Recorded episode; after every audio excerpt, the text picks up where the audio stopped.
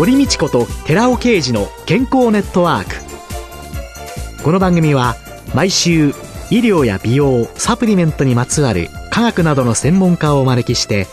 私たちの健康のために役に立つお話を伺う健康生活応援番組です。包摂体サプリメントと MGO マヌカハニーで健康な毎日をお届けする「コサナの提供」でお送りします。こんにちは堀道子です。今週のゲストはパーソナルトレーナーの松井薫さんです。よろしくお願いいたします。自分の体を研究材料として、はい、そして今が終わりになる。そうですね。もう一生研究だと思ってます。でそういう中でいろいろなモデルさんとか芸能界の方々要するに見てあ美しい体。職業としても見せる人見られる人のための見せる体作りっていうの、これもすごいですよね。見せる体作りをアドバイスするトレーナーがすごく日本には少ないと実感をするんですね。それはどういうことかと言いますと、えーはい、見せる体作りにおいては、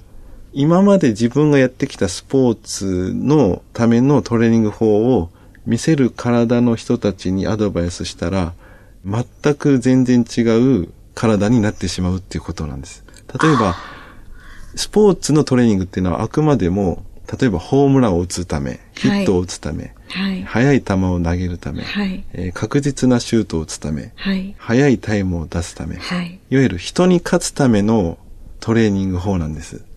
ですが、見せる体っていうのは、いかに画面で美しい体を見せるか、良い姿勢を見せるか、はい、どこが引き締まってて、どういうふうに逆算になってるか、女性だったらいかに曲線的な女性らしい体になってるかっていうところが見られるものであって、決してそのいいタイムを出そうとか、速い球を投げようっていう体にはしないわけです。そのためには、どこをどう削っていって、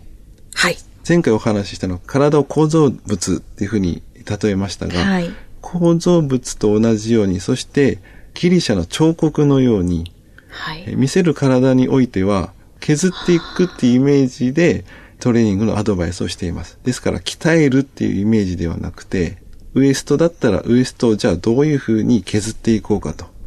削っていくためには、ここの筋肉には、例えば腹斜筋っていうのがあるんで、はい、腹斜筋をこの角度で刺激していきましょうとか。ですから腹筋背筋を闇雲にやるんではなくて、腹斜筋っていうのは、少し斜めについているので。お腹のところにこう、ぎゅっと、おへその方にこう、こういってる筋肉ですね。斜めに。はい。はい。例えば、ウエストを引き締める場合は、はい、ただ単に側屈って言って、あの、横に倒れるだけでは、はい、腹斜筋の作用は、本来完全には作用しないので、ちょっとこう回線というか回転がかかったように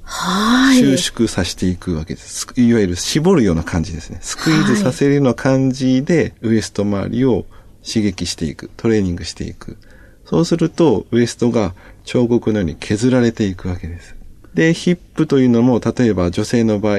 ちょっとこうキュッと上がったヒップにしたいと。はい。いう場合には、大臀筋というよりかは、やはり中殿筋の方で、持ち上げた方が、横から見ても、後ろから見ても、ぐっとこう抑えられたような感じで、上に持ち上げられますので、ヒップアップとしてはその中電筋を鍛えたりとかですね。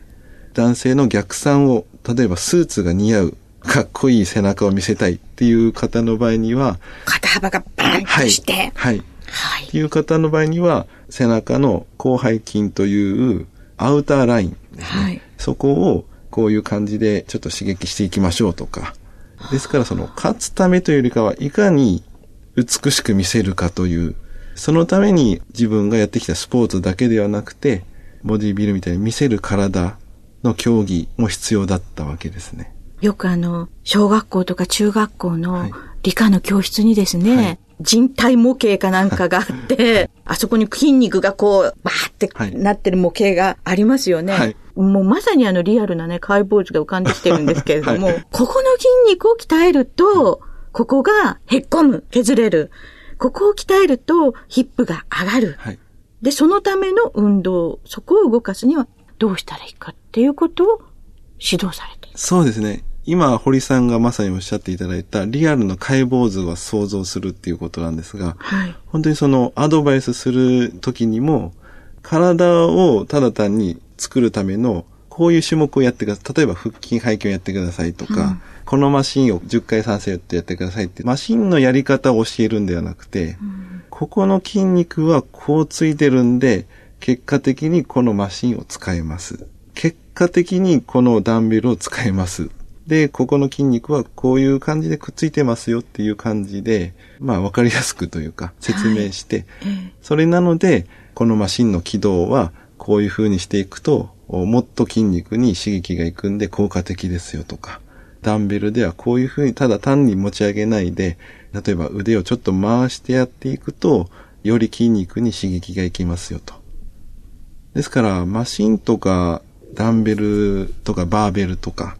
あとはいろんなベルトみたいなのも中にはありますけど、えー、ああいうものをただ巻くとか、やり方を教えるとかではなくて、えー、筋肉がどうくっついて、はい、結果的にその方にはこういうものが必要なんだと。うん、ですからもう本当に体をもう本当リアルな解剖図をイメージして、その方にアドバイスをする形ですね。理解してやれますよね。そうですね。あの、少なくとも今いらっしゃるお客様、クライアントの方々は、えー、もうなんか、私以上に筋肉、骨とか、体の動きについてすごく興味が持ってきたみたいで、もういろんなところの情報を集めて、質問しに来る方ばっかりになってきましたね、なんか。ですよね。だって今まで何でもですけれども、はい、日本の教育制度そのものの問題なのかもしれないですけど、はい理解力を養う教育ってあまりないですよね。はいだから、ダイエットしとったって、スポーツのこういうそのジムに行くんだって、これやりなさいって言われて、はい、はい、はいつって九九を覚えるように、はい、いわゆる暗記科目のように言われたことを実行していく。はい、だから面白くもなんともないんですけれども、はい、で、まあ根性なしだから、すぐ挫折しちゃうんですけど、そうやって教えていただくと、自分で理解しようと思いますもんね。はい。それでそれについて自己流に思ったことを次行った時に聞けるわけですよね。そうですね。自己流で思ったことが正解なのか不正解なのか、えー、それともその誰かに聞いた話が本当なのか嘘なのかっていうのを、うん、もう毎回皆さん質問してきて、なんか授業やってるみたいな感じですよね。本当質問コーナーというか質問攻めで、本当にだからそれだけ皆さんご自身が体のことを好きになってくれる。っていうのが本当に、もう毎回本当嬉しいことですね。そうやって楽しくなっていけば、はい、そうか、ダイエットは苦しいもんじゃなくて、楽しいものそうですね。変わっていきますよね。こうやってお話を伺ってただけでも思うんですから。ね、今本当にあの、体育大でもやってたんですけど、トレーニング価格っていうのがありまして、ええ、例えばサッカーのシュートで、どの角度でボールを蹴れば、ゴールのどの場所に入る確率が高くなるかとか、うん、野球だったらどの角度で投げれば、一番バッターから打ちにくいとこに投げられるかとか、えー、そういうものはすごく発達してるんです。ただ、はい。それを一般的に落とし込むトレーナーがあまりにも日本に少ない。例えばそのダイエットにおいては、どの角度で筋肉をトレーニングすれば一番最適最短なのかとか、腰痛改善においては、どの筋肉が作用して、どの骨が負担かかっているから、ここを軽減していけば、腰痛が結果的に良くなるとかっていうところをアドバイスする人はすごく少ないので、受けてるお客様は、なんとなく、なんとなくやらされちゃってるから嫌になっちゃうわけですよね。自分の体が好きになれない。こういう風な角度で負担かかってるんだなとか、うん、こういう感じで刺激がいってないから、ここが緩みやすい、たるみやすいんだなっていうのが自分で分かってくると、だんだんそれを自分でいろいろ調べるようになって、うん、で、今度は逆に、松井さん知ってるかなみたいな感じで試験的なことを やってくる方がいらっしゃって、うん、これ質問してみようとか、自分の体づくりを楽しんでやっている方々、本当多いですね。そういう意味では、このインターネットの普及っていうのは、情報量はすごい多くなって、はい、誰でも調べれば情報を得られるい、っぱい得られるんだけど、はい、それが正しいか正しいことじゃないかっていうのが、ね、結局わかんないから、はい、その評価能力があるのが専門家で。そうですね。だからこそ、えー、エビデンスっていうのは必要だと思うんですよね。そうですね。はい、まあ、ここまでいっちゃうって思ったんですけれども、松井さんのそのトレーナーの基準の中でですね、見せる職業というのの中の見せるっていうのに対して、トレーナーの基準でその自分も見せる技術というのがちゃんとあるようにということで、え、モデルもなさってたんですか？モデルもしておりました。某エステサロングループで、皆さんがよく知られているようなグループなんですけど、はい。そこのメンズエステの腹筋モデルみたいなものをやりまして、と、あとは某炭酸飲料の大きなメーカーの、以前、そこで出してた健康飲料のモデルですかね、テレビコマーシャルでちょっと腹筋だけ自分映ったんですけど、スーツとかをお腹だけこう切ってやって、お腹だけ見せている健康飲料のコマーシャルが以前あったんです。はい。それ私なんです。松井さんのお腹だったんですか、はい、まあ体のモデルですね。ですから、はい、顔も含めたモデルっていうファッションモデルではなくて、パーツモデルみたいな感じのモデルいやー、お顔も素敵でいらっしゃるので、まま、もう全然。何も出ませんけど。あ、もうテレビでよく見てらっしゃるから皆さんね、あれですけど。で、私のような見せる体と全く無縁な人がですね、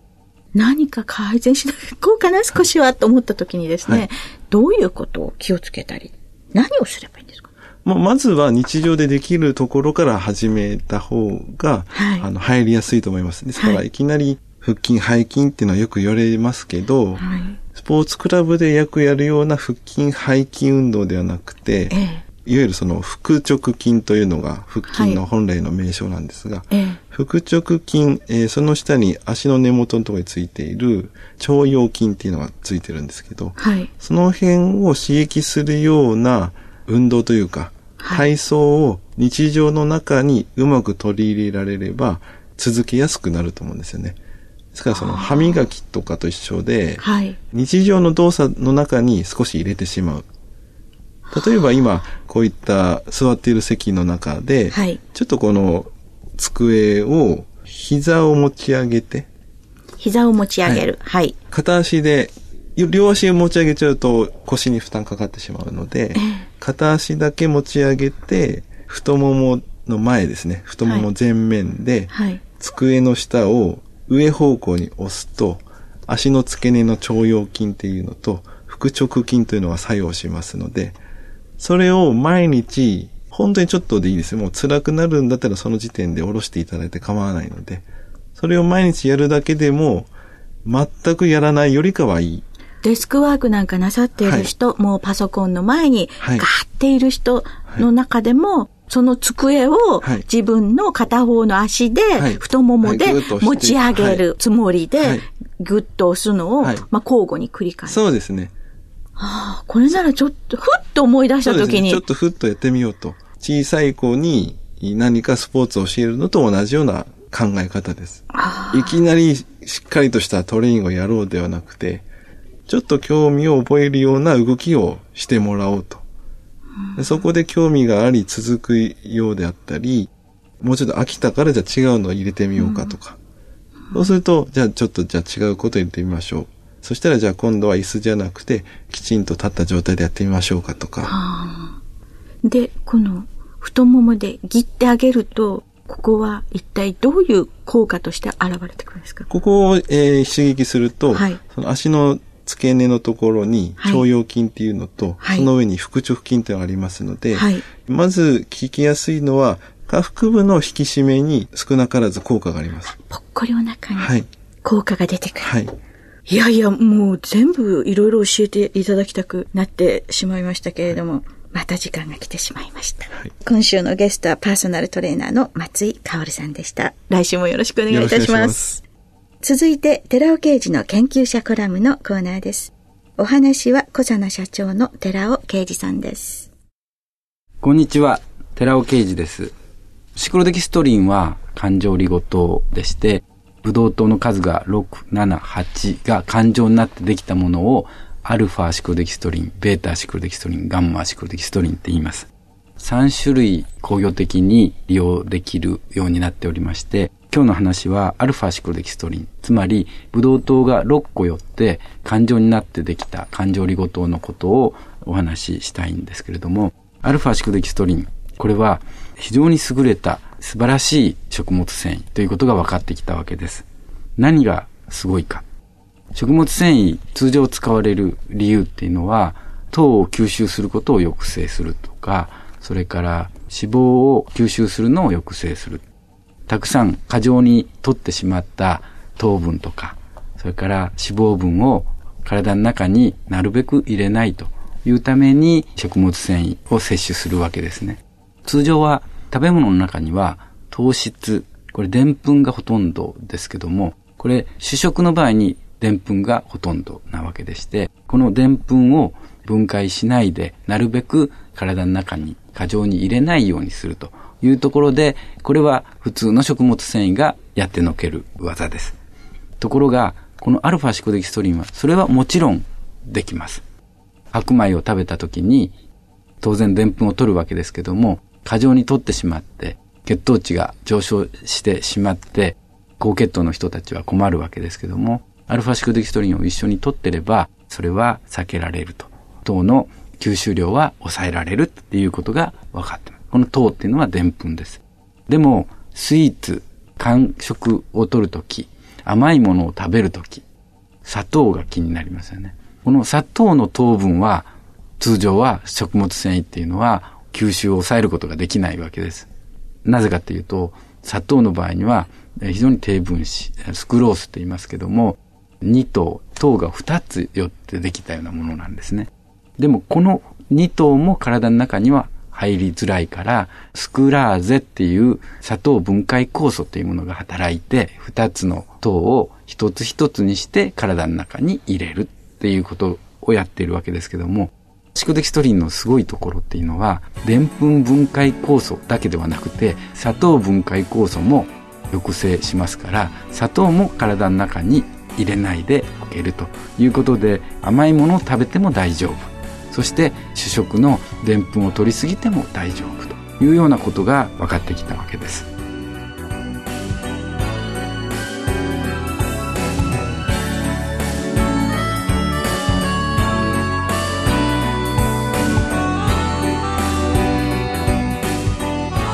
ここでコサナから番組お聞きの皆様へプレゼントのお知らせです。